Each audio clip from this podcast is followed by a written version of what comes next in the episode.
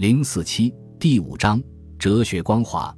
隋唐五代时期是我国哲学和宗教思想发展的重要时期。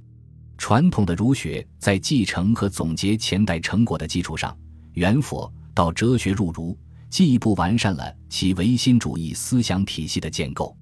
与此同时，朴素唯物主义和无神论思想也取得了巨大发展，涌现出了许多有代表性的人物。我国的宗教神学和迷信思想也处于一个重要的发展阶段。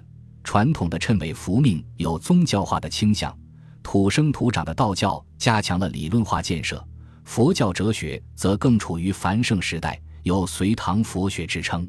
各种各样的哲学和宗教思想竞放异彩，迸发出一连串耀眼的灿烂光华。